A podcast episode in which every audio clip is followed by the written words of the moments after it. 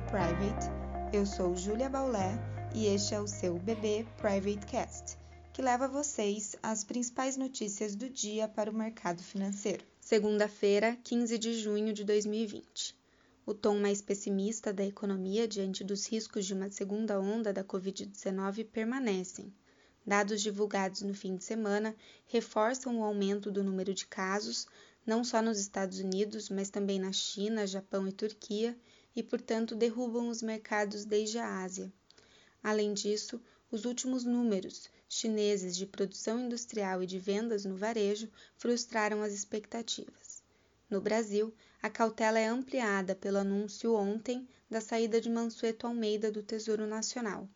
Ele deve sair em agosto e o mercado aguarda com cautela a indicação de um substituto.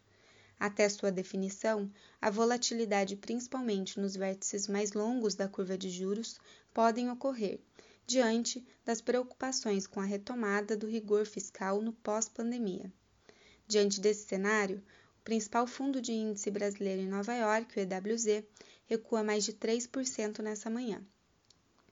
Na agenda da semana, o destaque fica para a reunião do Copom, que encerra na quarta-feira.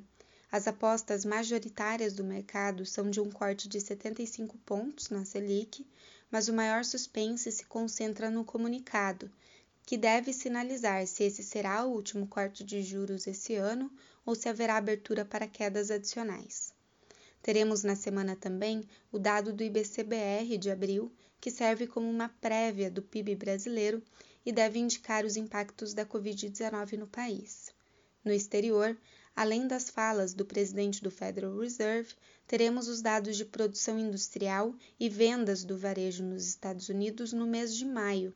Lembrando que a economia americana iniciou a sua reabertura nesse mês, então os dados podem refletir, ainda que de maneira parcial, essa retomada.